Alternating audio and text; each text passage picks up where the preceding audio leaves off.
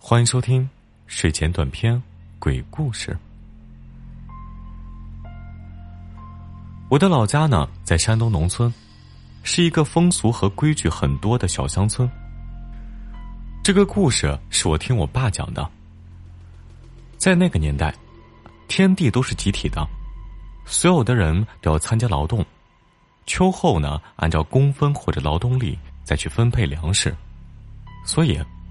在庄稼快要成熟的时候，生产队总要选出一个人住在野外搭建的窝棚里看护，以此来防止有人偷生产队的庄稼。那会儿啊，很穷，孩子们又多，肯定有人不自觉的往家里顺生产队的东西。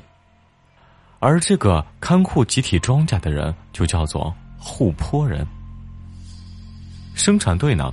一般会给护坡人额外记工分，或者多点粮食。我老爸说，当时村里有个光棍五十来岁，一生未娶，家里啊那穷的是叮当响，总是愿意当护坡人。按照辈分啊，我应该叫他五伯。我这五伯呢不爱说话，总是喜欢披着件灰布褂子，提拉着一双旧布鞋。戴着一顶草帽，叼着个烟袋锅子。谁如果和他讲话，他都一脸木然，简简单单的嗯嗯啊啊的答应着。当时，五伯护坡住的是一件简单的窝棚，就是茅草搭建那种，外面啊搭着塑料布，也能遮挡风雨。如果下地干活。总能远远的看到他蹲在窝棚前，一口一口的抽着烟袋锅子。有人路过，他就在那里大声的咳嗽一声，不知道是故意的还是有意的。窝棚旁边就是一大片坟地，不知道什么原因，还有一些骨灰盒乱七八糟的堆积在窝棚不远的地方。我爸说。这片坟地有点渗人，一般人啊不敢轻易靠近。但是，看坡的武伯却从来不把他当回事儿，胆子那是大的很。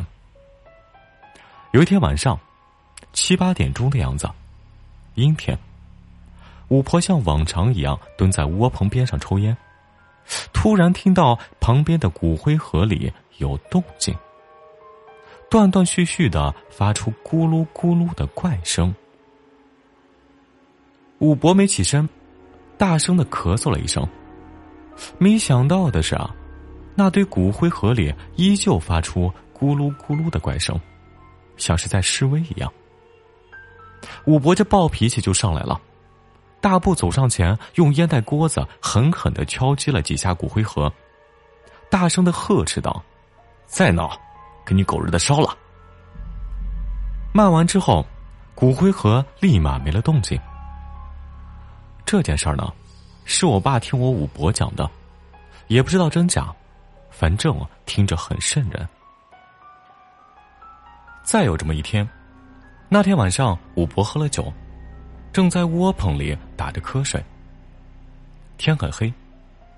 他突然迷迷糊糊的听到窝棚周围有脚步声，一阵接着一阵围着窝棚转。五伯的暴脾气立马就上来了，把烟袋锅子往裤带上一别，就走出了窝棚，绕着窝棚转了一圈，也什么都没有发现。狗日的，又闹事儿！武伯骂了一句，又进了窝棚。这一骂可好，接着就听到了哗啦哗啦的往屋顶上撒沙土的声音，同时脚步声又开始出现，不停的围着窝棚打转，而最重要的是啊，听起来不像一个人，而是有很多人一样。武伯这会儿是怂了，硬生生的坐在窝棚里。瞪着眼睛抽了一晚上的旱烟，硬是没敢出去。直到早上鸡叫了，才敢眯瞪一会儿。天一亮之后，武伯就跑到了生产队长那里辞了职，打死也再也不敢干这种差事儿了。